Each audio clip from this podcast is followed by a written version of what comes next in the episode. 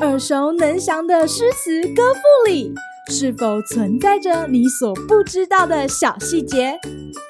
快跟着师傅麦恩居一起补充韵文当中的小惊喜！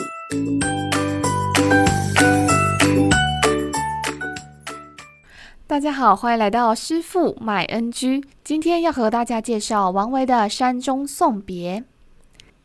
山中相送罢，日暮掩柴扉。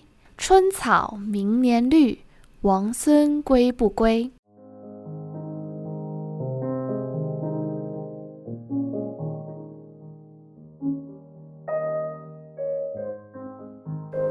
这首诗是一首送别友人的诗。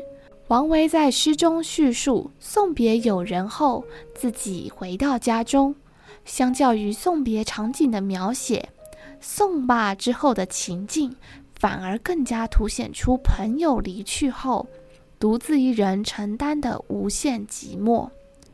也因此，诗中最后一句的疑问句“王孙归不归”，注定没有人来回应。王维对友人归期的询问也就如此悬置，使这首短小的五言绝句读来余韵深长。第二句诗句当中出现了掩柴扉的动作，在描写掩上柴门的动作之间，如同将外在的世界与自身隔绝，寂寞孤独之感也随之增强。此外，我们在王维诗中可以发现“掩柴扉”或“掩扉”这一关上门的动作反复出现。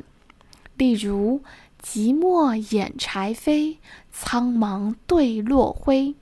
东高春草色，惆怅掩柴扉。”或是“途欲犹回首，田园方掩飞”等等。掩门看似一个平凡日常的动作，在诗中却是戏很多，承载了诗人的惆怅落寞之情。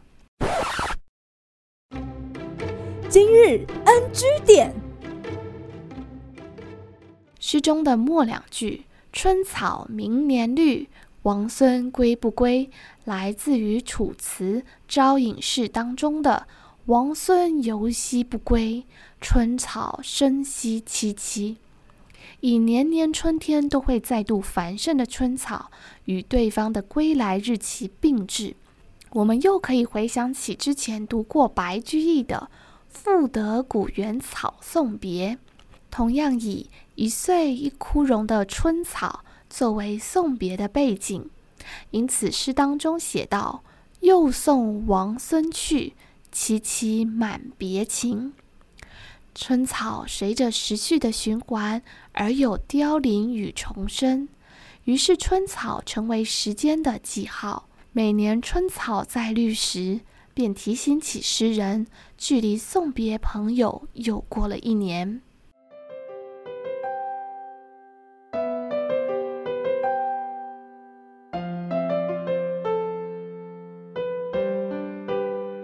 不过，春草除了时常与送别的主题一起出现，在诗歌当中也有象征春日到来、大地重现生命力的意味。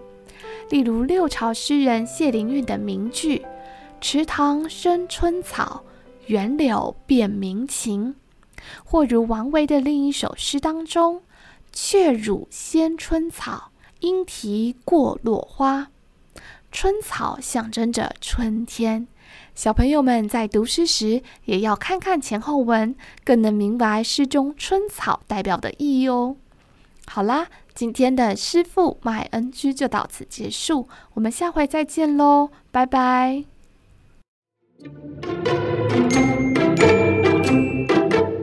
感谢收听今天的师傅麦恩居，想要了解更多有关韵文的趣味知识。请记得按下订阅键，follow 我们，让你的诗词歌赋不 NG。